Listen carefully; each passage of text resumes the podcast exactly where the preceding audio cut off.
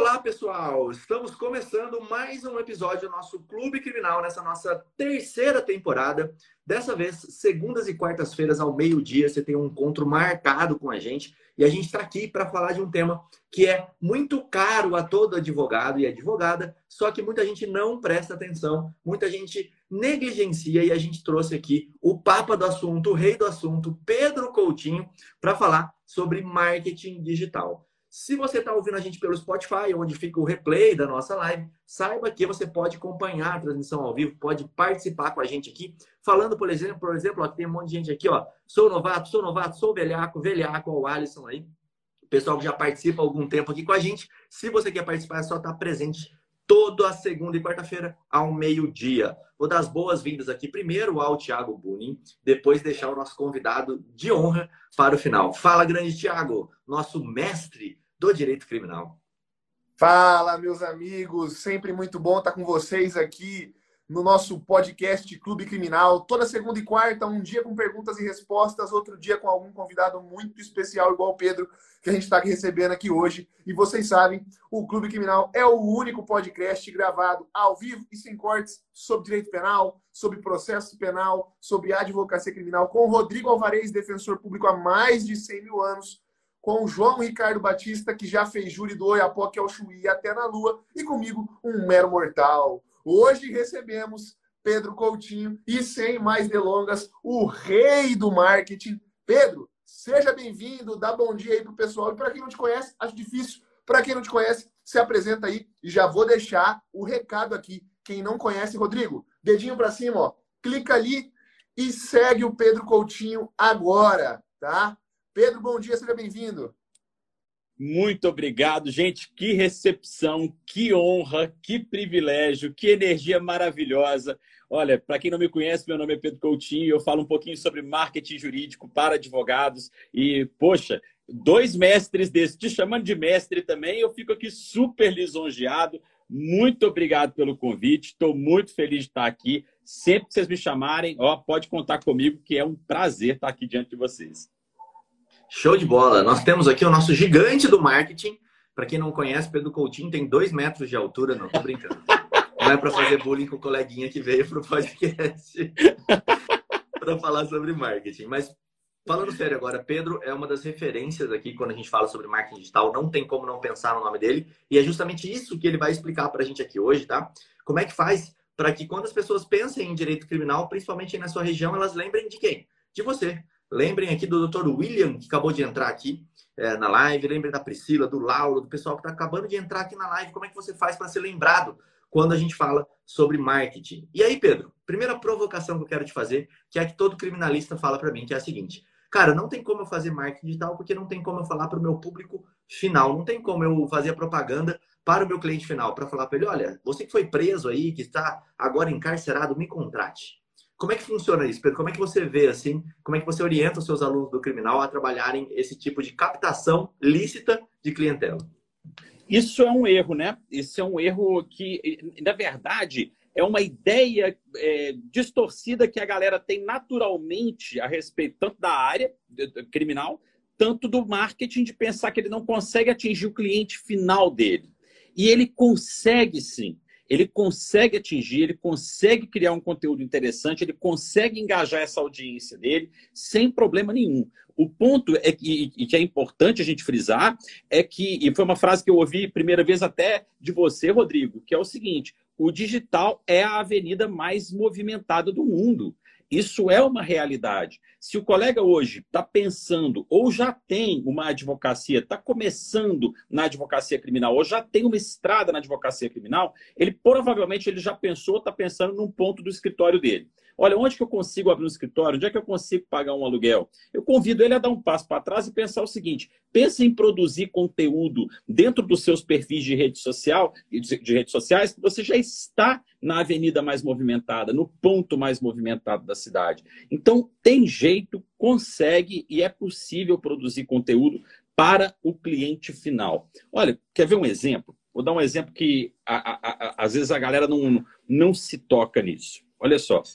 A gente tem todos os dias programas policiais falando absurdos né, sobre eh, casos policiais e, e dentre tantas outras pautas. E eu falo uma coisa para os meus alunos. Todo assunto que o Datena aborda, por exemplo, lá no programa dele, você pode abordar no seu perfil com uma outra perspectiva todo o assunto que é abordado, sei lá, em qualquer outro desses programas aí, Última Hora e sei lá quem, não sei mais quem, você pode trazer para o seu perfil e fazer disso um conteúdo que também se conecta com o seu público, dando uma outra perspectiva. E a gente tem N exemplos. Eu cito aqui, que eu, eu acho que é um, uma pessoa que mostrou isso na prática para a gente, talvez hoje seja um dos perfis de direito penal que eu mais admiro, né? que é o da Faida a Faida Belo. Não sei se vocês já conheceram o perfil dela. É espetacular, sensacional e é uma prova de que é possível você se conectar muito com o público falando de direito penal e fazer desse assunto um assunto educativo e que é, agrega né, a sociedade como um todo, a qualquer um que te siga.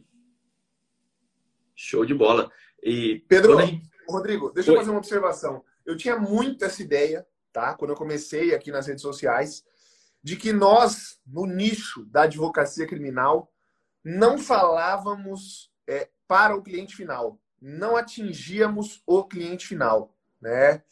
E eu mudei completamente essa ideia, né? E percebi que talvez eu estava fazendo aquilo errado quando eu achava que não falava para o cliente final. E a concepção que eu tinha de que a gente não falava pelo cliente final era através da experiência. E a experiência era, eu não tinha conseguido ainda atrair clientes finais através das minhas redes sociais. Né? Então, eu, hoje em dia percebo que quem acaba, os advogados criminalistas que acabam dizendo aí, pensando que a gente não atrai o cliente final, né? É porque eventualmente ele não está tendo essa atratividade, ele não está conseguindo chegar no, no, cliente final dele, né? Só, só assim para né, jogar aqui uma informação. Ontem eu postei, por exemplo, uma sustentação oral minha que teve um bom resultado, que eu tive um bom resultado, que deu certo a sustentação oral, que eu virei um habeas corpus na sustentação oral. Eu já fui procurado por duas pessoas, cliente final, tá? Para atuar numa sustentação oral. Então, é, eu queria que você falasse um pouco disso, técnicas que a gente pode utilizar, né? Se tem uma receita de bolo, se não tem, que isso também é algo contestável e etc. Vamos falar um pouco disso. Legal, excelente. Olha, primeira dica que eu dou, eu, eu, primeiro, mais pura verdade, eu consigo sim acessar esse público através da, da, do, do meu conteúdo. Mas para isso, eu preciso ter uma exata noção, ou pelo menos a melhor noção possível, de com quem eu quero falar e sobre qual produto ou serviço jurídico eu quero falar. Eu acho que a base de tudo é a gente fazer essa calibragem. Por quê? Eu vou dar um exemplo de um grande colega nosso que passou aqui, o Augusto Mendes Araújo. O Augusto vai falar sobre grandes operações, por exemplo.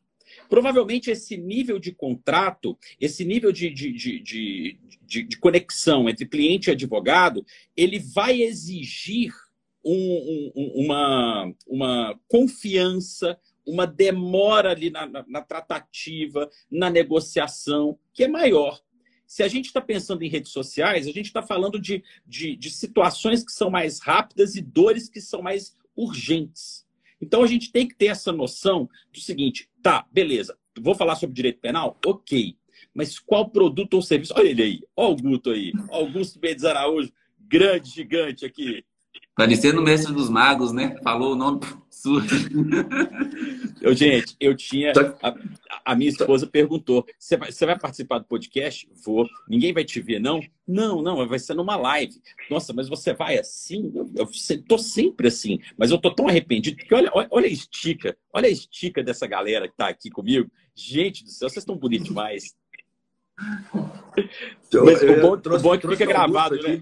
Para dar esse testemunho também, Pedro, que você está falando. Só ia comentar que o mestre dos magos, Augusto, só que você tem que deixar a gente sair da caverna do dragão, né? Não pode deixar a gente... Ô, Guto, só faltou a fumacinha, viu? Na hora que você entrou assim, né?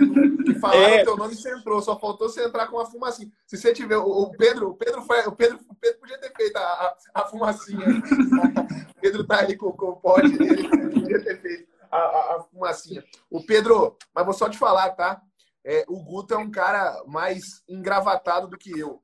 Eu odeio, e sempre que tenho a oportunidade falo isso, odeio terno e gravata. Advogado não pode odiar terno e gravata. Pode sim, o Cacai odeia, tem um monte de cara grande aí, famoso, que odeia, né? Eu sempre que posso, venho pro meu escritório sem terno e gravata, deixo um terno e gravata ali só para fazer audiência, só para atender cliente.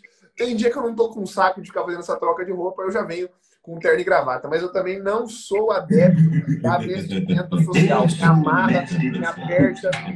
E, e Pedro, para mim é pior que você, viu? Porque o Pedro tem 1,60m, eu tenho 1,90m. Se cai um lápis no chão, uma caneta no chão, tem que agachar, aí já sai toda a camisa de dentro da calça, vira um embrólio, meu amigo, é feio de ver só um comentário rápido, mas tem uma coisa. Você pode ter essa altura aí, mas eu tenho uma coisa que você não tem, chama barriga, Thiago Bunin. Você tá aí com a barriga reta, você não sabe o que é uma barriga na hora de usar um terno, você não tem ideia do tanto que isso atrapalha, meu amigo.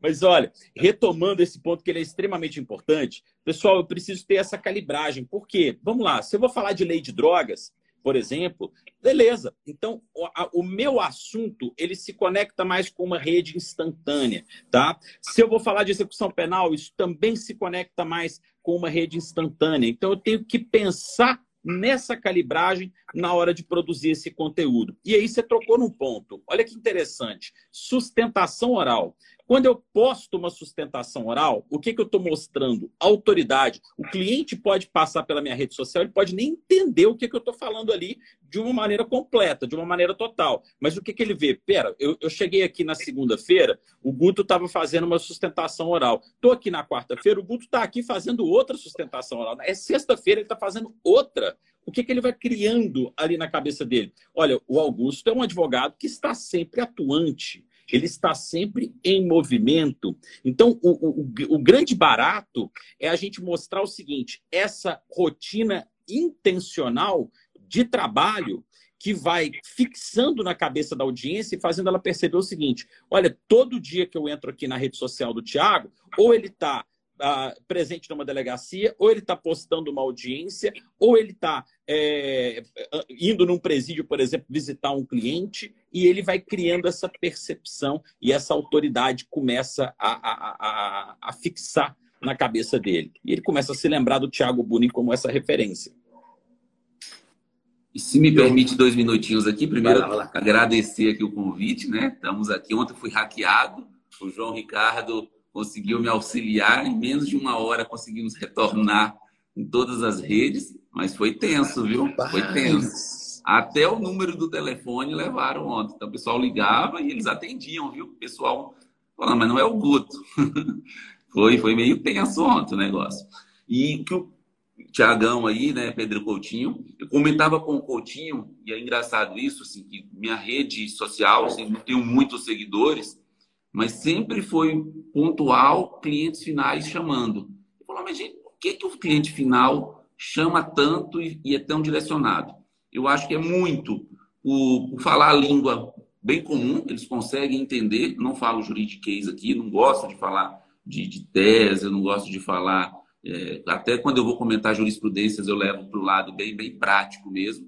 Mas uma coisa me marcou muito foi um dia que a gente divulgou que ia fazer uma live contando a estratégia, era a terça do Alvará em grandes operações que a gente fazia. A estratégia de soltura em uma, em uma prisão que a gente conseguiu revogar de uma domiciliar. Então, saiu da preventiva para domiciliar e depois da domiciliar a gente conseguiu essa revogação. Terminou a live, terminou a live, o telefone tocou. Era um empresário no Pará, numa operação no Pará, que estava em domiciliar. Ele recebeu lá o, criativo, viu, e ele assistiu ele falou assim: Ó, eu estou na mesma situação. O STF concedeu liminar, depois revogou a liminar pelo pleno, e eu estou aqui sentado dentro de casa agora, aguardando essa situação. Então, comunica muito isso quando a pessoa. Eu não sei se é o algoritmo, o que, que é do Instagram, não sei se é porque eu falo tanto de grandes operações, que todo mundo que liga, e aconteceu um negócio bem engraçado, eu comentei com o Thiago, no lançamento do curso do Tiago, do Formando Criminalista, Criminalistas, eu estava lá acompanhando, comentando lá no, no, no Facebook, no, no, Facebook não, no como é que chama lá, no YouTube, e o Tiagão fez uma menção ao meu nome. E aí a esposa de um rapaz numa operação, numa grande operação, entrou em contato porque o Tiago fez a menção Olha que interessante. Olha isso, né? hein? Então, Olha eu falei, ô Tiagão, recebi uma indicação aqui. Adivinha quem que foi? Eu falei, você. Ele, eu? Eu falei, é você. Olha aí, o cara, o cara move montanhas, né? Ele, ele, ele aponta para o nome da montanha, a montanha se move, a multidão se move. que doideira, gente. Olha só. Cara, em cima disso que vocês estão falando, o que eu vejo dentro do marketing aqui na advocacia criminal, ele é um pouco diferente mesmo, não dá para falar que ele é igualzinho aos outros. Tem até é, algumas pontuações assim, o Vinícius falou aqui agora, na violência doméstica eu consigo fazer. Cara, você atuar, por exemplo, em dois ramos que eu penso criminal, que dá para você fazer o marketing, e até vou pedir para o Pedro falar um pouco sobre isso, mais tradicional, é, violência doméstica pela vítima, esse dá, porque é uma bandeira muito forte para você levantar, e direito militar, atuar na defesa de policial militar, porque isso é uma bandeira muito forte. Você vai levantar essa bandeira, duvido que não vai um monte de policial militar te seguir quando você pega aquele vídeo, que é um vídeo que dá para você defender. Não estou falando aquele vídeo que o policial excedeu, que não tem mais o que falar, mas aquele vídeo que talvez esteja dentro da forma como o policial é orientado a fazer. Tem um vídeo muito clássico, que é o cara que põe a mão na cintura assim, o policial tira a arma e dá um tiro nele, é, para falar, olha, e aí, ele podia ou não dar esse tiro? Para quem defende a área militar, eu sei que o Marlon que está aqui, ele, ele tem bastante atuação nisso. Essa é uma bandeira que, se você for especializado, você consegue produzir um conteúdo viral que vai chegar no seu público final e o seu público final vai te seguir, porque ele vive isso todo dia. Eu fui dar aula em formação de curso de policial militar, por exemplo, é, e a maior dúvida que eles tinham e vinham me perguntar toda a aula era: cara, até onde vai minha legítima defesa? Até onde eu posso ir se eu, tiver com a minha vida em risco? Se eu estou entrando numa operação e a pessoa que está ali põe a mão na cintura, ou então vem para cima de mim, até onde eu posso ir? Então, essas dúvidas para eles acontecem todos os dias, de limites. Você tem vídeo, você tem muito jeito de falar, né? E aí, para o, o cliente normal, vamos dizer assim, que é o cara lá do tráfico de drogas, que está ali, ele não vai ter tanto interesse de, é, de seguir todos os dias, porque ele vai te procurar quando tiver o problema. E aí tem uma coisa que eu gosto de falar, que é o Instagram de vitrine. Quando ele tem um problema, ele vai querer bater lá no Instagram do, do Thiago, por exemplo, do Guto, e vai ter que olhar eles, vai ter que sentir confiança no que ele faz. E aí foi o que o Guto falou, foi o que o Thiago falou, foi o que o Coutinho falou. A autoridade sobre o que você está postando, como você está fazendo, é que vai trazer o cliente para você. Ele vai bater lá no seu Instagram, vai olhar quem é, vai te acompanhar por um tempo e vai falar: não, realmente esse cara é foda, eu quero ele para defender o meu caso. Porque ele está te entregando uma coisa preciosíssima, que é a liberdade dele. Você consegue ver essa diferença, Coutinho? Consigo, e tem uma coisa muito legal nisso que, que, que, você disse, Rodrigo, que é o seguinte: o perfil vitrine ele é extremamente importante, e aí entra naquilo acho que você definiu aí, arredondou bem, bem o assunto, porque é o seguinte. Ele, quando eu, eu posto, vamos, vamos pegar aqui uns exemplos que são práticos que a gente vê no dia a dia e que às vezes o colega criminalista pensa assim, isso está batido, e não está, não. É simples e sofisticado e funciona. Postar foto na frente do fórum, funciona? Funciona. Se você foi ali, passou na frente do fórum, posta foto na frente do fórum. Postar foto em frente à delegacia, funciona? Funciona também. Posta foto em frente ao presídio, funciona? Funciona também. O que, que você está fazendo? A vitrine que o Rodrigo falou. Eu tô... Quando chegam ali no meu, no meu Instagram, o que, que eles vão ver? A minha atuação. E ali, necessariamente, eu não preciso nem ir numa linha, numa determinada matéria né, ou num determinado assunto, porque o que, que muitos colegas criminalistas falam? Pedro, mas se eu falar do jeito que eu quero falar, não pode parecer que eu estou fazendo uma apologia ao crime, defendendo o que não deveria ser defendido. Não precisa ficar com esse receio. Você faz o seguinte: posta a sua rotina que você está fazendo uma vitrine bonita para que as pessoas te associem a isso. Por que, que funciona? Tem uma lógica por trás toda vez que uma pessoa te vê no local onde ela resolve o problema dela, ou onde está o medo dela, ou onde está o problema em si, ela te associa como autoridade. Se a mãe, um familiar de um preso, vê você na porta de uma delegacia, que para ela aquele ambiente é um ambiente de dor, mas ela te vê com postura na frente da, da delegacia, ela vai fazer uma associação inconsciente de você como um, um resolvedor de problema naquele ambiente. E é, e é aí que está o poder. Então, isso funciona muito. Mas eu acho importante a gente falar de dois tipos de conteúdo aqui que é legal de explorar e é legal da gente entender que eles são diferentes. Um é um conteúdo que é educativo, que eu vou ensinar um passo a passo para resolver. Ô, pessoal, só antes de entrar rapidinho, acho que alguém tá ou com o som aberto ou tá muito alto, tá dando um pequeno eco aí. Se você baixar um pouquinho o som, acho que deve ser do Guto, então. Vai lá. Eu penso no conteúdo educativo, que é um, um, um, conteúdo que ele vai resolver um problema, mas eu também tenho um conteúdo importante que é um conteúdo de conexão. E aí o colega que perguntou aqui, teve um colega que perguntou: eu posso focar no familiar do preso? Pode. Quando você gera conexão com uma mãe, por exemplo, uma esposa, e você defende, por exemplo, olha, eu não estou aqui para defender bandido, que é um ditado popular que, que, que nos acusam, beleza? Eu estou aqui para defender a segunda chance. Eu estou aqui para defender a reestruturação. Eu estou aqui para defender uma nova oportunidade. Estou aqui para defender um julgamento justo. E é chover no molhado tecer mais elogios ao nosso grande amigo o João Ricardo, que faz isso muito bem. O João entendeu essa dor do outro lado e ele faz essa costura de uma maneira muito legal. E a gente pode observar o seguinte: o João ele consegue atrair os dois públicos muito bem tanto o advogado que se espelha nele, quanto o familiar que vê nele a, aquela chance, aquela oportunidade de conseguir a liberdade para o filho e vê a paixão que ele tem né, pela, pela profissão. Então, o conteúdo de conexão, ele é um conteúdo que deve ser explorado, deve, deve estar dentro do, do da sua estratégia, para que a sua audiência se conecte com a sua visão, com o seu ideal, com a sua bandeira e você também com a bandeira da sua audiência. Sabe uma coisa bem legal, Coutinho? Muito fácil de qualquer um ver. É um termômetro que o teu Instagram tem, né? Você ir lá nas suas publicações, se você já posta alguma coisa no seu Instagram, você já usa ele para fazer marketing digital e olhar os insights. Tem lá, na hora que você clica na sua foto, tem escritinho de azul ali embaixo, ver os insights. Isso é legal para quê? Para ver se o seu público gosta mais das publicações que você fala de lei de drogas ou quando você está falando, sei lá, de grandes operações, para ver se o seu público gosta mais quando você coloca um vídeo numa sustentação oral ou um vídeo trazendo um conteúdo jurídico, né?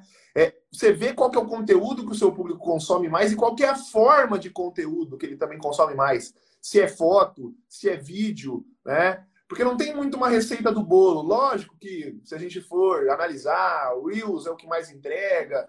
Também o Reels é o que mais entrega no explorar, no público que não é o seu, que não é o seu público necessariamente, né? Teu público, que é o teu público que tem conexão com você, vai ver mais o seu stories, sua bolinha aparece primeiro lá para ele. Então, tem toda essa questão né, de uma métrica mais evoluída, mas os insights eu acho que é algo que consegue chegar a todo mundo, você consegue ver e aí produzir mais conteúdo voltado àquele seu nicho. Né? É muito fácil ainda fazer isso na advocacia criminal. Tem muito conteúdo de advocacia na, na, criminal hoje é, é, é na internet. A advocacia criminal foi talvez o dos nichos do ramo da advocacia que mais surfou com essa questão de marketing digital, principalmente durante a pandemia, mas ela ainda pode ser muito subnichada. Eu e o Rodrigo, a gente ainda fala muito sobre isso. Né? Eu vejo poucos advogados é, na internet mostrando expertise em execução penal. Tem muita gente falando de lei de drogas, tem muita gente falando de júri, mas tem pouca gente falando de execução penal. E é uma área legal para quem está começando. Né? Maravilhosa é um dos poucos clientes que conhece outros propensos clientes. Via de regra, a pessoa que entra no escritório de advocacia criminal, um empresário, ele não conhece outros empresários que respondem por crime, né? Ou pelo menos não conhece muitos. Agora, quando você atende um cliente que está preso, junto com ele tem várias outras pessoas presas. Quando você faz um bom trabalho, isso vai chegar a eles. Quando você mostra esse trabalho na rede social, isso vai chegar aos familiares dessas pessoas que estão presas. Então, a execução penal é um nicho muito bom para quem está começando na advocacia criminal. É interessante, pouca gente aborda, atuação como assistente de acusação. Né? O Rodrigo tem um curso sobre isso. Defesa da vítima, defesa da mulher nos casos de violência doméstica familiar. Muito legal para as mulheres que vão conseguir fazer uma abordagem aqui para cliente final de uma forma mais intimista, né? Então tem muita área aí para você subnichar a sua advocacia e começar a produzir conteúdo voltado para isso, né? Tem Ó, muita área. Desculpa. Ô Pedro, não, eu ia falar que eu vou encaixar uma pergunta aqui bem no que o, que o Thiago está falando, daí eu vou passar a bola para você. Foi do Félix Mendes, ele falou assim: ó, como conciliar a criação de conteúdo no perfil pessoal, focando em um nicho específico, no meu caso, a execução penal, e ao mesmo tempo despertar o interesse da audiência atual a ponto deles interagirem com a publicação. E aí ele complementa, que eu achei que foi mais legal. É, interagirem com esse conteúdo, tendo em vista que os meus seguidores, amigos familiares, ainda não integram o meu público-alvo. Espero que seus amigos familiares nunca integrem seu público-alvo ali, né? Mas, Pedrão, é, eu recebo muito essa pergunta. Eu tinha uma opinião antes e depois eu passei para outra. Se você quiser complementar também o que o Thiago falou ali, mas é que essa aparece muito. Tipo, ah, eu continuo no meu perfil pessoal ou eu crio um novo? Dá para comunicar com esse pessoal que está ali? O que, que você acha disso aí? Olha, eu sou defensor do perfil pessoal. E eu, eu explico por quê. Porque é o seguinte: a gente tem uma onda retida de pessoas e isso acontece o tempo inteiro. O Augusto, com anos de advocacia, tem essa onda retida. O Rodrigo tem, Tiago tem, eu tenho, ela se renova. Que elas estão perto de nós, mas não sabem ou não se lembram do que, que a gente faz.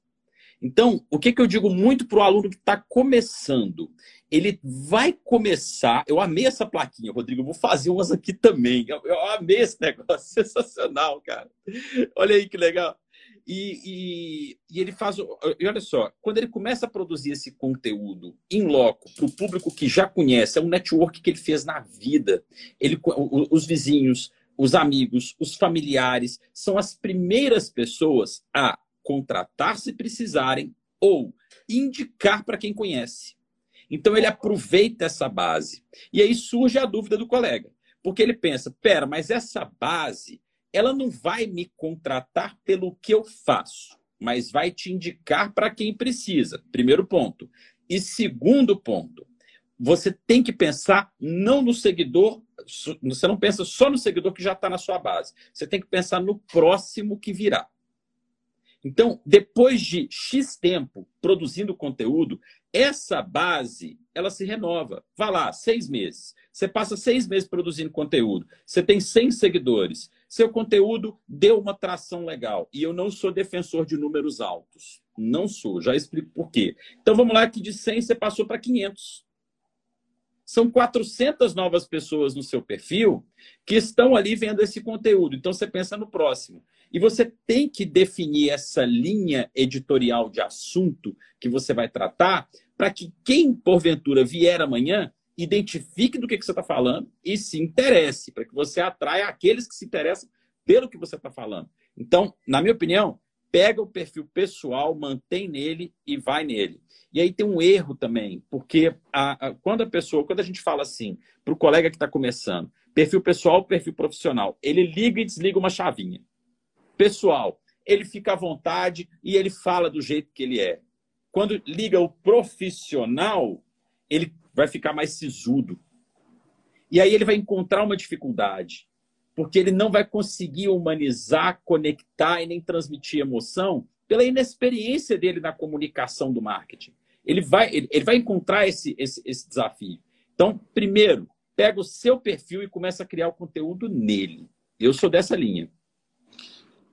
O Coutinho está falando eu, eu sofri bastante assim, no início, quando eu entendi a necessidade de ir para o digital, escritório acontecendo, e eu falava assim, mas gente, eu olho, por exemplo, o Cora falando e falando sobre os artigos, eu falava assim, velho, eu não, não dou conta de parar e ficar fazendo esse tipo de conteúdo, não, não cativava o meu coração.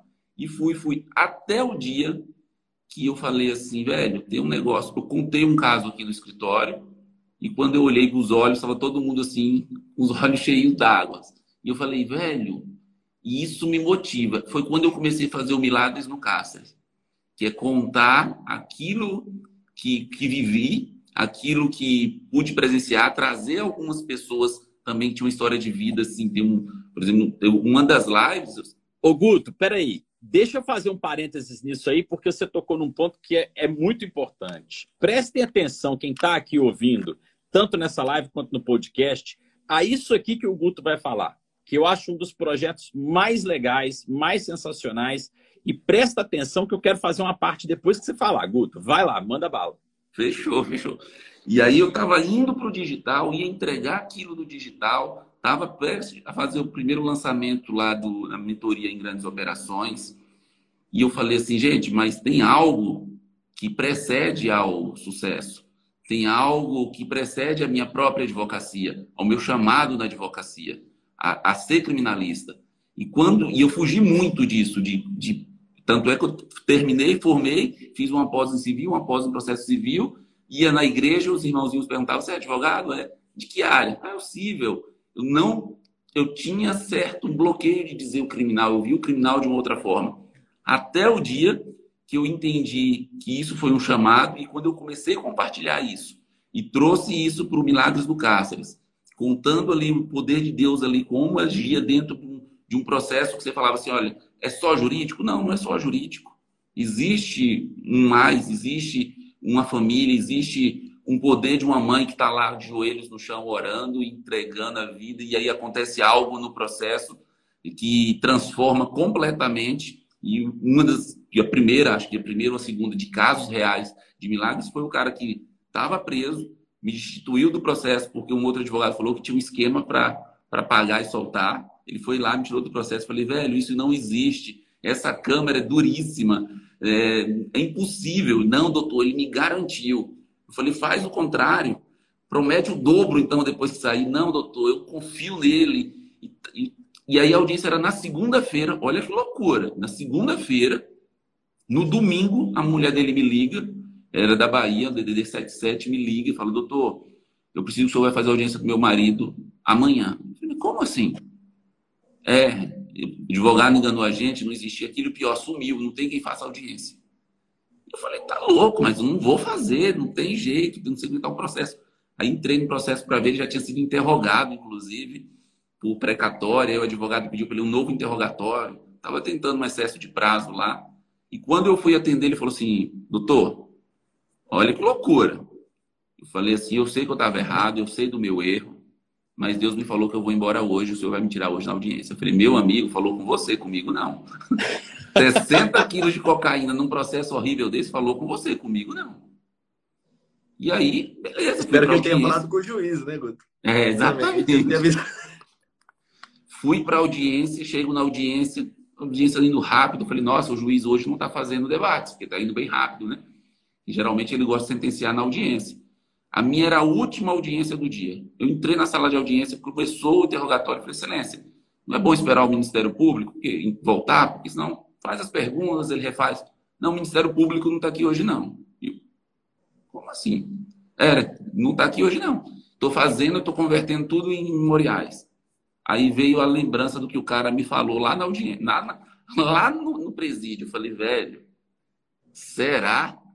E aí eu pedi um excesso de prazo, pedi para oficiar a promotoria, falei que a audiência não se encerrava pela ausência do órgão ministerial e que e aí onde estava o erro? O magistrado estava constando na ata de todos os outros que estava presente. E aí eu falei, inclusive requeiro caso seja indeferido, que junte todas as atas das demais audiências que já foram assinadas. Aí ferrou. Velho, ficou bravo demais, mas soltou o cara. Eu falei, se isso não é um milagre, se isso o cara não falou lá dentro, meu amigo, não tem outra coisa, não tem como. E aí, olha o que aconteceu, o efeito, né? Quando ele entrou no camburão lá no, no que aqui no para voltar para o presídio, que ele falou que ele foi solto porque o promotor não estava na sala de audiência, todos os outros falaram, mas na minha também não estava. E no final de semana foi um tanto de ligação. Falei, não, meu querido, já foi. Precluiu. Não estava, não estava, não pediu, não pediu. Agora já foi. Então, assim, e isso mexia muito. Isso, eu vi que eu contava isso de forma diferente. Isso é algo que, que me impacta. Eu gosto de falar. Então eu percebi e falei, velho, eu tenho que falar aquilo aqui que eu gosto. Não adianta eu querer falar porque estão falando que tem que falar, porque eu tenho que modelar alguém. E aí, depois que eu fiz isso, comecei a fazer meus stories, porque eu tinha muito. Minha voz ela aumenta, afina, e, e no dia a dia os amigos acostumam, né? Mas quando você vai para o digital, e falava, nossa, mas será como é que você julgado? O pessoal vai achar ruim. Aí alguns postavam, ah, voz de pato rouco. Falei, velho. Aí alguém me falou assim: olha, você tendo uma voz maravilhosa, vai ter gente que vai gostar. Você tendo uma voz horrível, vai ter gente que vai gostar e não vai gostar. Não se importe com isso. E aí eu devolvo para o Coutinho aí a, a bola. Olha, é maravilhoso esse relato do, do, Guto. Eu gosto muito de ouvir, porque o que, que o Guto fez? Ele percebeu aquilo que transforma e que transborda dele. E ele pegou esse ponto e trouxe para dentro do posicionamento. E olha uma coisa interessante, porque eu vou, vou usar uma analogia. É tão fácil, entre aspas, né? Mas é tão fácil a gente falar de dieta.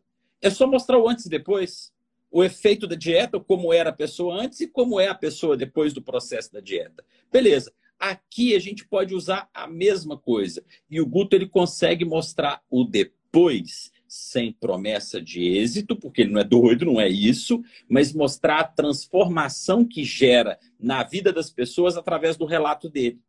E agora, enquanto o Guto falava, uma colega perguntou o seguinte: ela estava indo para o presídio e postou um story cantando, indo trabalhar. Olha que interessante, como é que isso pode ser extremamente positivo. Ela não está cantando como um desrespeito, não, ela está cantando porque ela está feliz fazendo o trabalho que ama, fazendo aquilo que gosta, e ela enxerga nisso uma mensagem. Quando eu pego isso, essa essência daquilo que eu amo, daquilo que me transborda, e eu trago isso para o digital, não tem jeito. Vai acontecer um efeito que o Guto achou estranho. Ele olhou para o olho da galera, a galera estava com o olho lacrimejando. Mas por quê? Porque ele conseguiu passar essa emoção. E eu, eu acho que o direito penal, os criminalistas, a, a, a, ele tem ainda essa dádiva maior que qualquer outra área, tá? De falar de algo que é tão humano, tão visceral quanto a liberdade, e não é à toa que todo mundo se encanta pelo direito penal na faculdade, porque Cara, porque ele é ali, ele é de ação, ele é do dia a dia, ele é real, ele é concreto, ele é choro, é lágrima, é suor, é sangue. E isso é excelente para trazer impacto para a audiência. Não como uma estratégia, gostei demais do que o Guto falou, simplesmente mecânica, fria. Pelo contrário, mas é aquela realidade sua, colega criminalista, que qualquer um, me incluo inclusive, vou amar acompanhar nos stories para ver. Nossa, ele foi no presídio hoje. Nossa, olha o que está acontecendo. Olha a operação policial que o cara tá. Meu Deus, o que, que é isso? A adrenalina sobe, gente. A adrenalina sobe. E é um conteúdo imbuído de dopamina, adrenalina, extremamente interessante e emoção. Então, vocês estão vendo? Mais uma vez, o perfil pessoal ele consegue trazer isso. Agora, se você coloca num perfil do escritório, vamos supor que o seu escritório atua em duas, três áreas, você vai cair no erro de falar de duas, três áreas. Você não vai ter a, a, a, a não vai se sentir à vontade para falar como o Guto exemplificou aqui que ele fala. Por isso que eu reforço. O melhor é o posicionamento pessoal, você colocar a sua cara ali que conecta e funciona, e falar daquilo que te transborda. Cara, e o mais legal de ver isso é que é, existem vários gatilhos mentais, vamos dizer assim, e eles não são para prejudicar as pessoas, são para levar as pessoas a tomarem a decisão que você acha que é melhor para elas, que você quer que elas tomem, né? Vamos dizer assim.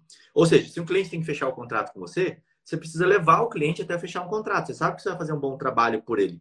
E um dos gatilhos mentais mais poderosos que existem é o da história. É de você contar uma história. A gente estava começando nossa live aqui, nosso bate-papo descontraído, e até alguém falou assim: é, não dá para entrar logo direto no tema, não dá para ir direto ao conteúdo. E aí eu posso até usar como exemplo para responder para ele. Se a gente faz isso, vocês vão ver que a audiência não segura. Todo mundo vai embora. Porque a rede social ela não é feita para a gente produzir só conteúdo, conteúdo duro, conteúdo massivo.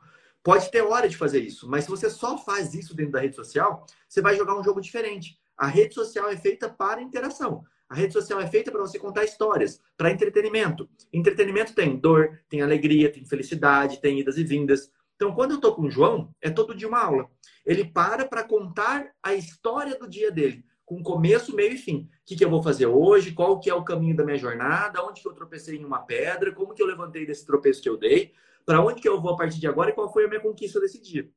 Então, esse é o roteirinho que a gente pode chamar de, de roteiro da jornada do herói. Procurem no Google que vocês vão ver. Todo o filme, a história do Batman, a história do Superman, a história da, do castelo lá da princesa, da Disney, todos eles seguem a mesma, o mesmo script, que já vem de milênios atrás. O Guto usou aqui agora. O Guto, perfeito. Enquanto o Guto contava a história dele, eu fiquei reparando. O público só subia e retia mais público. Retia mais público. Quando a gente começa a falar de conteúdo, o pessoal do entretenimento começa a sair. Não que isso seja ruim ou bom, tá? Claro, se você quer ser um professor, quer vender curso, quer dar aula, você tem que atrair as pessoas que querem aula, não as pessoas que querem só entretenimento. Mas precisa de uma mescla, né, dos dois ali.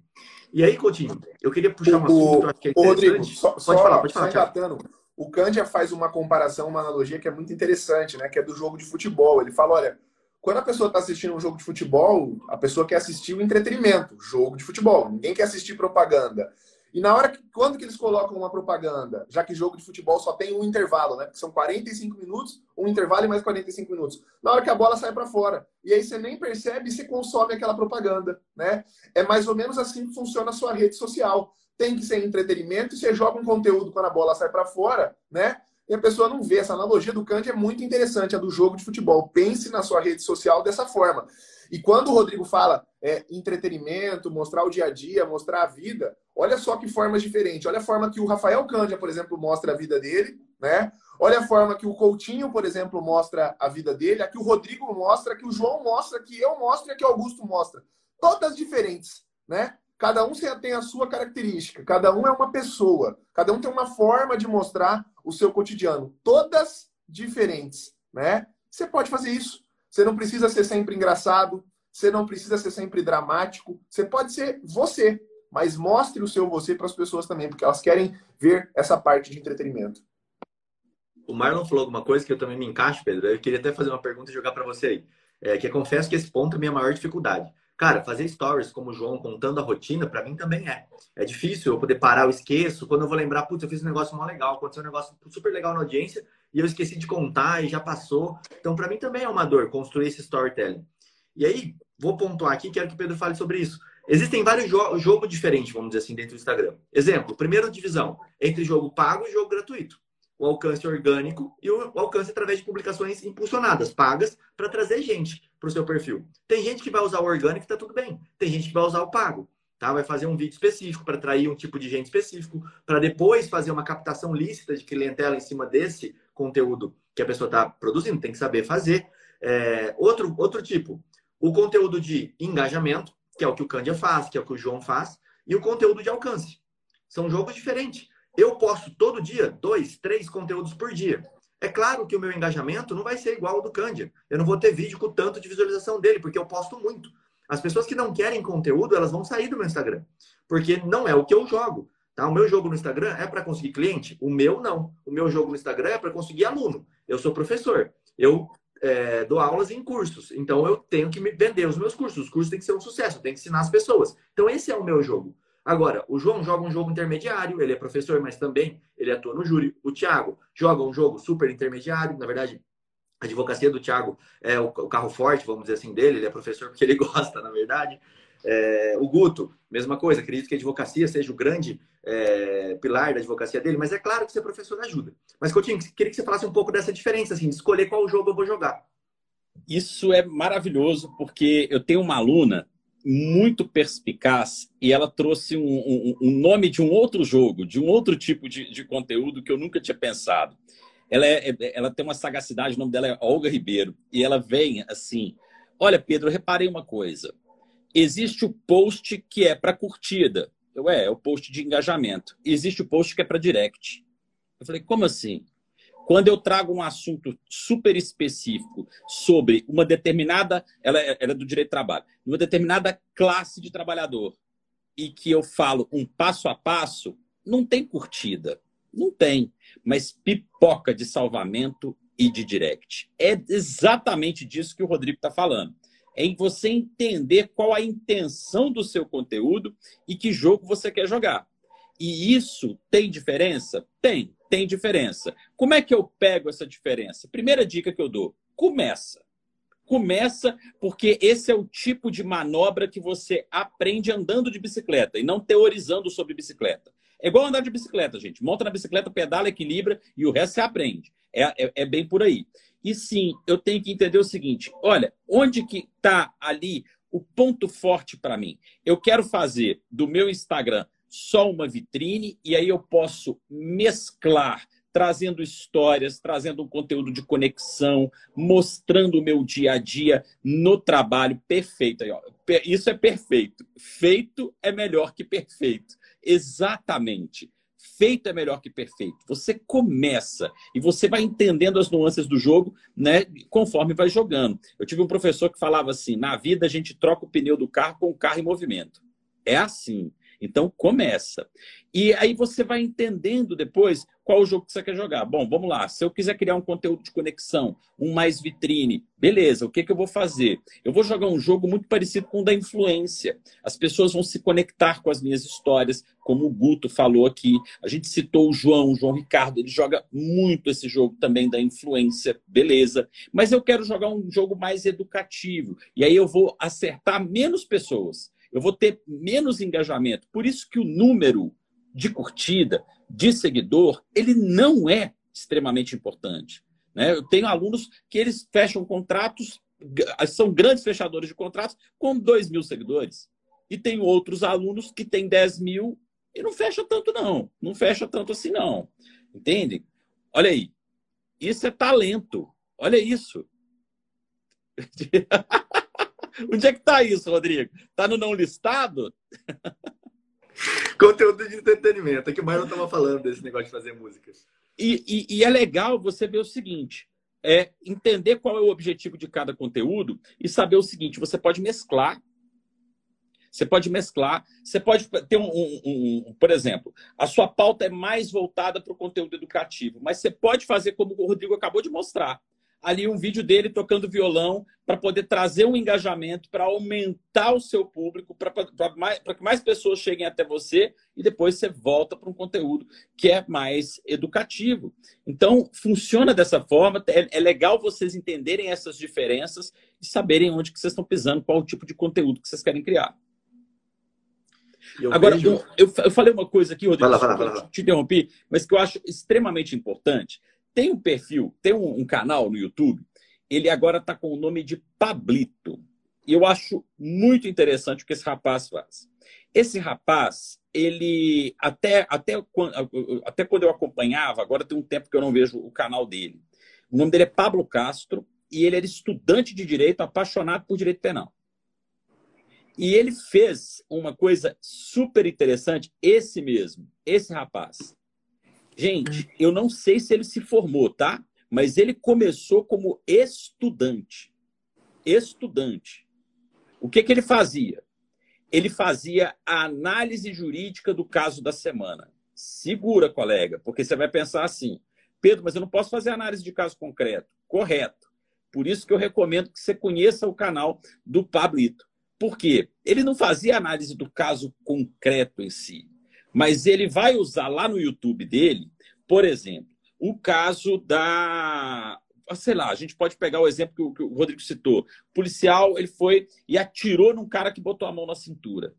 Ele vai fazer ali a capa com aquele vídeo e vai falar assim: esse policial cometeu crime.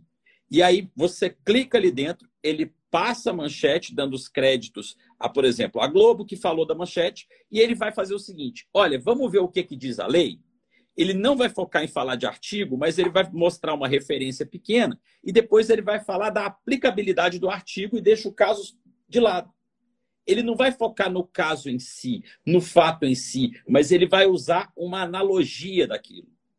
Isso é genial. Por que, que isso é genial? Se você pega o conteúdo dele, ele está praticamente comentando, sem comentar, notícias que estão bombando, que estão acontecendo. E o que, que ele começa a se tornar? Ele começa a se tornar uma referência para explicar sobre direito penal. E aí eu vou, digo para o colega que está aqui: você começa a fazer esse conteúdo como? Pedro, não quero fazer um YouTube. Você pode fazer isso em Reels. Você pode pegar o Reels, explicar um caso ali, mostrar o caso, dar a referência e fazer uma analogia qualquer, sem entrar no caso concreto. As pessoas querem ver isso. As pessoas, se o assunto está em alta, as mais pessoas vão ver mais pessoas vão ver. Suponhamos, teve uma agressão no Big Brother. As pessoas estão comentando, está no Trending Topics do Twitter. Você pega essa agressão e diz assim: uma agressão no Big Brother pode dar cadeia? E você vai explicar de forma básica, popular mesmo, o que, que é, como que, o que, que significa, o que, que pode acontecer, sem focar tanto no caso concreto. Você mescla isso que é um conteúdo também de entretenimento, enquanto é educativo, igual o Purim falou.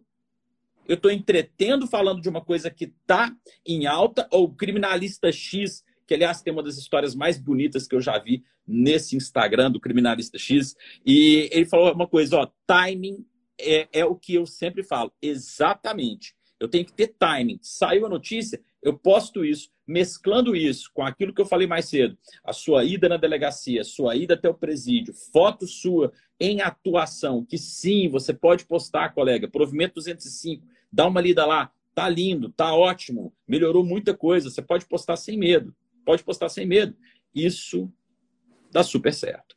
Não é uma receita de bolo, como o Bunin falou, tá? Não é uma receita de bolo. Pedro, né? Quando você falava, estava procurando aqui, eu comecei a fazer isso aqui ó, faz muito tempo. Chamava DD News, que era mais ou menos isso. Eu pegava casos é, que tinham acontecido e comentava. Os famosos e a violência doméstica. Se você for ver o tempo desse vídeo aqui, é muito antigo, ó, de 2017. É, e esse DD News, cara, deu tão certo que eu tive que parar de fazer, pra você ter ideia. Então, Olha por exemplo, isso. lembra aquele cara que ejaculou na menina dentro do ônibus, que deu uma problemática?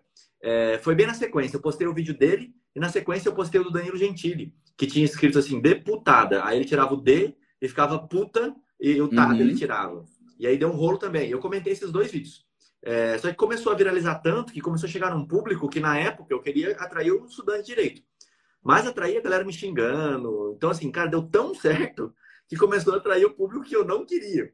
Porque em um vídeo falava que eu era bolsonarista, no outro vídeo falavam que eu era é, PT. Cara, e virou um rolo isso aí tão grande nessa época, cara. Mas foi muito bom, tipo, deu um engajamento ferrado. Se você souber trabalhar com isso, nossa, é uma, uma área. Eu fiz uma postagem olha... esses dias do Zezé de Camargo, é, que ele falou sobre a, a ex-esposa dele, enfim, falou que ela não fez mais que obrigação. Tava até comentando isso.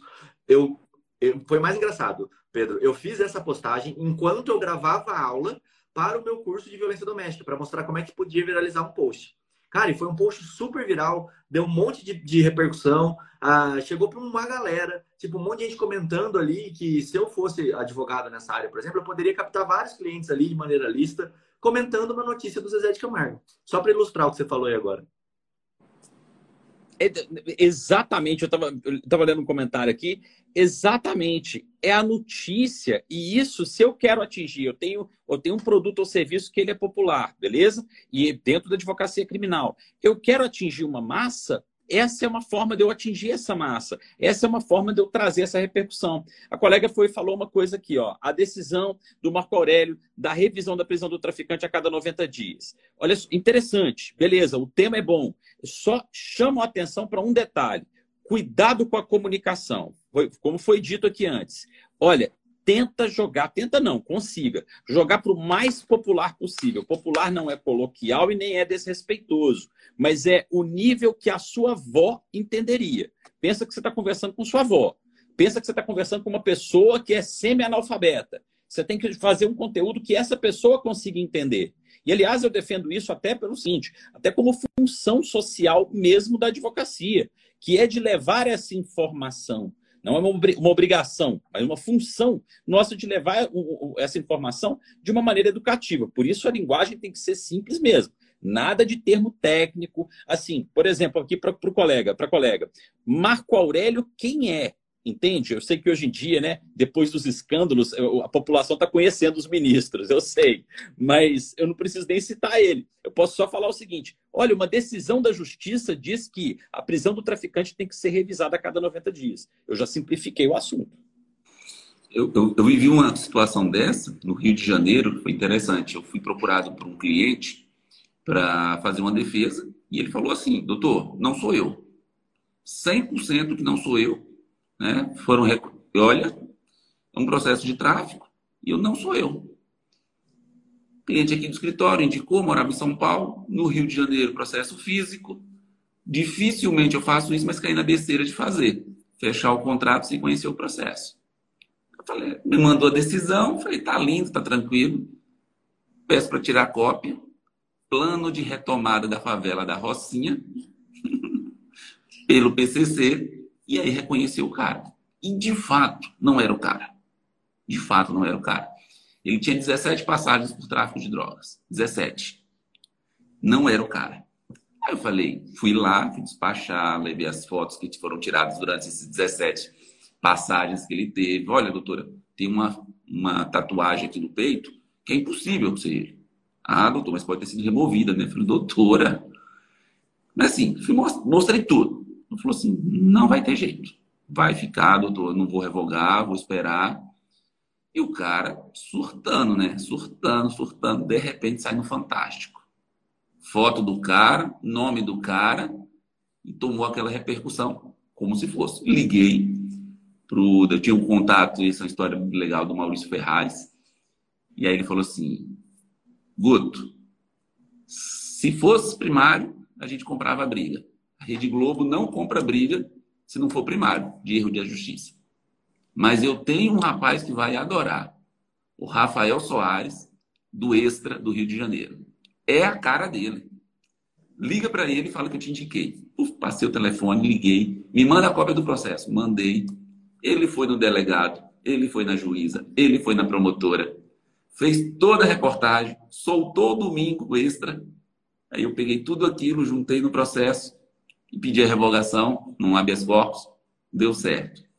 Disso daí, não sei se vocês viram me acompanhando aí, a mulher gato, que é uma mulher que é, foi presa e do Rio de Janeiro, veio através desse fato. Ela falou: Olha, estão me chamando mulher gato. Eu sim tive. Ela é, é travesti, saía com, a, com o pessoal para fazer programa, e aí é, a denúncia fala que acabavam roubando. Falou, eu tive passagens, mas esse monte de crime que estão imputando a minha pessoa não é e veio desse conteúdo que surgiu. Então, atingiu um cliente final no Rio de Janeiro sem saber. Olha que loucura. Aí acabamos sendo contratados pela Mulher Gata em São José do Rio Preto, interior de São Paulo, por conta de toda uma estratégia de marketing que a gente utilizou, e eu falo muito sobre isso, como usar a imprensa. O advogado criminalista não gosta da imprensa. Eu falo que a melhor fonte de prospecção que o advogado criminalista pode ter é a imprensa. Sabendo trabalhar com a imprensa é maravilhoso. E surgiu daí, desse canal do Instagram, porque aí foi, teve a divulgação, repostei, meu nome saiu pequenininho lá no Extra, mas quando a pessoa teve o problema, ela ó, lembrou, foi procurar, falou, doutor, daquele caso do, da, do plano de retomada da favela da Rocinha. Ô, Guto, mas é o segredo aí? Você tá ligando para aquele seu primeiro cliente pedindo para ele, ó, não dá para você dar uma conversadinha lá em cima para me ajudar nesse outro caso aqui. Não, mas aqui, o melhor foi o comentário aqui. Olha o nível do Augusto, ele atende super-heróis. e, e, isso, Coutinho, aqui é bem legal. Eu peguei as fotos da mulher gato e fiz o seguinte, fui fazendo tipo um carrossel. Você defenderia a mulher gato? E fui pegando fotos da mulher gato do desenho. Uhum. E aí, como ela era muito bonita, e por isso que é mulher gato, né, travesti lá, é assim, você olha e fala, como é? E aí eu fui pegando essa reportagem que saía dela e fui colocando. Então, estou indo para o Rio de Janeiro defender a mulher gato. Isso deu, o que deu de direct, e eu, eu lembrei disso porque você falou, tem conteúdo que dá curtida, tem conteúdo que dá direct. Todo Exato. mundo queria saber o resultado da mulher gato. Todo mundo, todo mundo. E aí aconteceu o seguinte: ouviu a primeira testemunha, e foi bem legal isso. Eram três vítimas. Ouviu a primeira vítima, ela falou assim: não, não reconheço ela. Que era a mulher gata, era o nome da operação. Ela e mais quatro, né? O promotor chegou na hora e falou assim: eu vou desistir das outras vítimas e quero substituir por dois investigadores. E aí virou um pau. Eu falei, não, excelência, não arrolou na denúncia. Não pode substituir, não está entre as causas legais. Não morreu, não encontrou. Aí o fundamento do. Olha o fundamento do promotor. Eu não posso transferir a responsabilidade desse caso tão grave para simples vítimas. Elas estão com medo de reconhecer a mulher gato. Porra nenhuma, fez, tinha feito nada naquele caso, não era ela não ia reconhecer. E aí virou um. E aí a juíza deferiu, virou um habeas corpus. Só que isso foi trazendo. E aí, com esse contexto mais engraçado, trazendo a foto da mulher gata. Mas o que deu de direct? Nego perguntando mulher gata, e mulher gata, e mulher gata. Os clientes chegavam aqui no escritório, e a mulher gata, doutor? Então, olha que legal isso. Cliente tá seguindo também, né? Ô, gente, e uma coisa interessante, e é, é uma coisa que eu converso sempre com, com, com o Guto, que é, é o seguinte: a gente precisa de uma estratégia e a gente precisa de uma porta aberta de prospecção de clientes. Para os colegas que estão ouvindo a gente aqui, porque marketing, no final das contas, é sobre isso, é sobre eu manter uma porta, uma estratégia que me dê fluxo de clientes. E a gente está aqui focado em produção de conteúdo, a gente está falando disso. E muitas vezes, Rodrigo, chega a gente para dizer assim, Pedro, eu não tenho tempo para poder produzir conteúdo. Me falta tempo porque eu preciso cuidar de prazo, cuidar do escritório, cuidar disso, cuidar daquilo. E eu fiz uma live muito interessante com um aluno meu, e ele é de outra área, da área de família, mas. Ô Pedro, ó, ó, a mulher gato. Cadê o post que você fez dela? Vou, vou pegar aqui, vou, vou puxar aqui. Peraí. Vai falando aí. E, e, foi muito interessante porque ele falou uma coisa. Ele falou assim: olha, eu tenho aqui 22 pessoas que trabalham dentro desse escritório. Eu sou o cabeça aqui do escritório, o escritório leva meu nome, eu sou professor universitário, eu tenho que. Cada processo aqui do escritório eu acompanho, eu cobro um ticket mais alto, exatamente porque eu quero acompanhar tudo aqui de maneira cirúrgica. Beleza, eu gasto quatro horas por dia no Instagram trabalhando. Então, é muito importante a gente transmitir essa consciência também, porque é o seguinte, pessoal, é para qualquer negócio que você vai ter na vida. Se você vai vender, por exemplo, você vai estar no, no, no, vendendo churros na esquina, um escritório de advocacia, uma escola de inglês, qualquer coisa que você decida ter na sua vida, você vai precisar de entender o processo de entrada do cliente. E você tem que estar de olho nisso, e essa é a parte mais importante. Você só tem prazo para cuidar e só tem honorário para receber se você tem cliente entrando com a regularidade que seu negócio precisa. Com a regularidade que seu negócio precisa. E você só consegue fazer isso se você estiver fazendo um marketing de boa qualidade e tiver estratégia para poder conseguir cliente. Show de bola, muito bom. Galera, batemos aqui uma hora, mas calma, não sai ainda. É, queria alertar vocês para quem tem, tem interesse nesse conteúdo de marketing, vai lá no perfil do Pedro, tá? Segue ele aqui em cima, Para quem não quer perder a notificação do Clube Criminal, clica aqui, segue eu, segue o Thiago, segue o Guto, que sempre tá por aqui também com a gente, tá? Para vocês poderem receber as notificações aí do podcast de todo mundo. Inclusive, fiquei sabendo que Pedro está com a mentoria dele aí com turmas abertas. Não sei se é a mentoria ou se é o curso, mas enfim. É a comunidade. É o curso. É, explica rapidinho para a gente, Pedro. Vai lá dar sim, uma olhada. Sim, Ó, estamos com as inscrições abertas para a comunidade Coutinho de marketing jurídico. Como é que funciona a comunidade? Eu acredito em um aprendizado que ele é integral com todos juntos aprendendo pela troca de experiências. É por isso que eu chamo de comunidade. Eu tenho a honra de ter o Guto, inclusive, aqui como um aluno meu e está lá dentro da comunidade também. E as inscrições estão abertas. É, hoje a gente liberou o pagamento em recorrência, explicando rapidinho, é de acordo com o limite do seu cartão. Então você pode pagar em recorrência, não compromete, não compromete o valor né, do, do, do, no seu cartão, e é uma, uma chance que a gente estava para liberar aí essa semana, a galera pediu muito, a gente liberou agora. Na comunidade Coutinho, você vai ter o meu acompanhamento quinzenalmente, com aulas quinzenais, onde eu tiro dúvidas dos alunos, trago novos conteúdos durante um ano inteiro. E além disso, você leva como bônus o meu curso de Instagram para advogados, também voltado, não só no Instagram, mas na rede vizinha do Tico Tico, na, no Kawaii aí, que também é uma outra rede vizinha, e em produção de conteúdo rápido. Então, se você não sabe, não tem conseguido, pretende, precisa de marketing jurídico na sua advocacia, a comunidade é o seu lugar. Obrigado pela chance, obrigado pela oportunidade aí, Rodrigo. Pedro, e inclusive eu enxergo um, um ramo de atuação que é aquilo que você falou que você faz, aquilo me marcou muito aquela sua frase, eu acho muito interessante, que é o advogado de prospecção. É o advogado Sim. que vai aparecer no Instagram, que vai fazer as mídias e que vai trazer cliente para um escritório. E quem vai é, tocar isso é, é, o escritório, né? Claro. Agora, aquela pessoa ela é o advogado de prospecção. Isso daí dá para você fazer parceria com escritórios. É bem interessante também. Dá para você eu, trabalhar eu... com esse de várias formas, né, diferentes aí, se você souber direitinho como é, é que faz o marketing. É uma bandeira que eu defendo porque foi bem essa minha história, né? A pessoa pergunta assim: "Pedro, você é advogado especialista em qual área?" Eu sou um advogado comercial.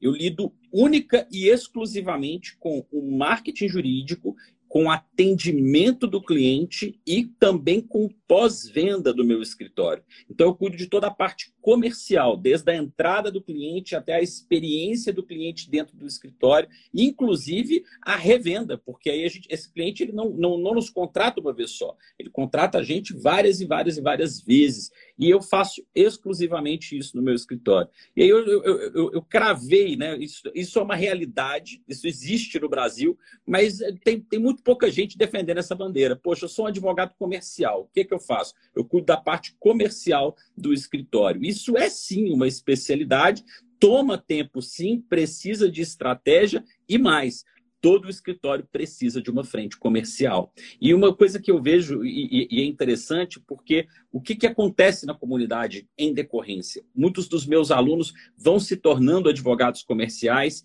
e alguns, por exemplo, experimentam o fim de uma sociedade e falam comigo, Pedro, não fico sem oportunidade, porque como eu sei girar o cliente, ele tem o ativo mais importante do escritório. E aí ele consegue girar o cliente, ele não fica sem parceria e nem oportunidade uhum. para criar novas sociedades. Então é isso que eu ensino, eu defendo isso e é uma área que eu tenho prazer em atuar, foi onde eu encontrei minha paixão. Tamo junto. Oh, o Pedro pediu para mostrar. Olha, eu comecei fazendo assim, ó. Já pensou em advogar para mulher gato? E coloquei a foto da mulher gato, né? Aí falei assim, uma das audiências da quarta-feira no Rio de Janeiro é dela. E aí coloquei. Depois já coloquei a reportagem com as fotos reais. Mulher gato foi proibida de entrar na maré após a esposa de chefe do tráfico descobrir relacionamento, diz polícia. Então a esposa do, do chefe do tráfico descobriu o relacionamento dele com a mulher gato. E aí a esposa proibiu ela de entrar na maré. E foi. E aí quem é do Rio de Janeiro, né? Que, e aí comunicou, olha só, o conteúdo comunicou lá com o Rio de Janeiro. Por isso que acabou vindo clientes depois de lá. Então é bem, bem né? legal, legal figuras, né? De uma forma mais leve. Se eu estivesse colocando lá, olha, estou defendendo uma pessoa aqui, tá... o pessoal não ia se comunicar. Se comunicar. Eu acompanhei esse caso em Guto. Eu me lembro desse caso aí, não sabia que estava com você. Olha que interessante, que legal. Sensacional. Maravilha.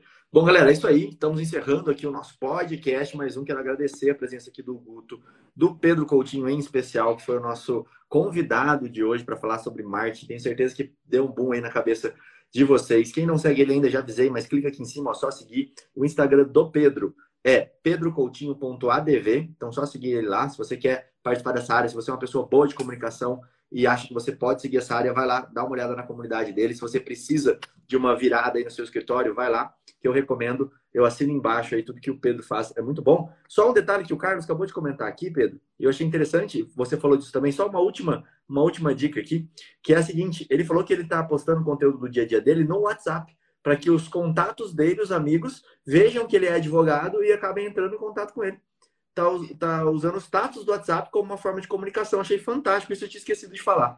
Bacana. Eu, eu fiz, eu fiz um, uma live ontem falando exatamente isso e eu disse o seguinte, galera, é, é uma das coisas que eu defendo muito na comunidade, inclusive, Rodrigo. A gente fica muito voltado numa bolha. E a bolha é, é importante, ela é legal, muita coisa acontece ali. Mas esse universo de internet ele é muito grande e nós temos redes e canais alternativos que a gente não para para pensar o quão importante eles são.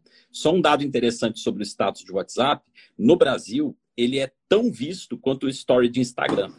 E ele é visto muito mais por, sabe aquela, a mãe da gente, a tia da gente, a avó da gente que fica mandando corrente de bom dia? Pois é, é essa galera que está ali no status. E com certeza pode ser perfil de cliente para muitos aqui. E aí a gente volta naquele ponto: olha, é, conteúdo para sua base é o mais importante você começar. Então, sim, faça como o Carlos, poste conteúdo no status do seu WhatsApp que você vai se surpreender. Show. Obrigado, Guto. Obrigado, Pedro. Valeu. Obrigado. Obrigado Até vocês. Foi ótimo. Muito obrigado. Um grande abraço. Até mais. Valeu. Valeu, pessoal. Um bom dia.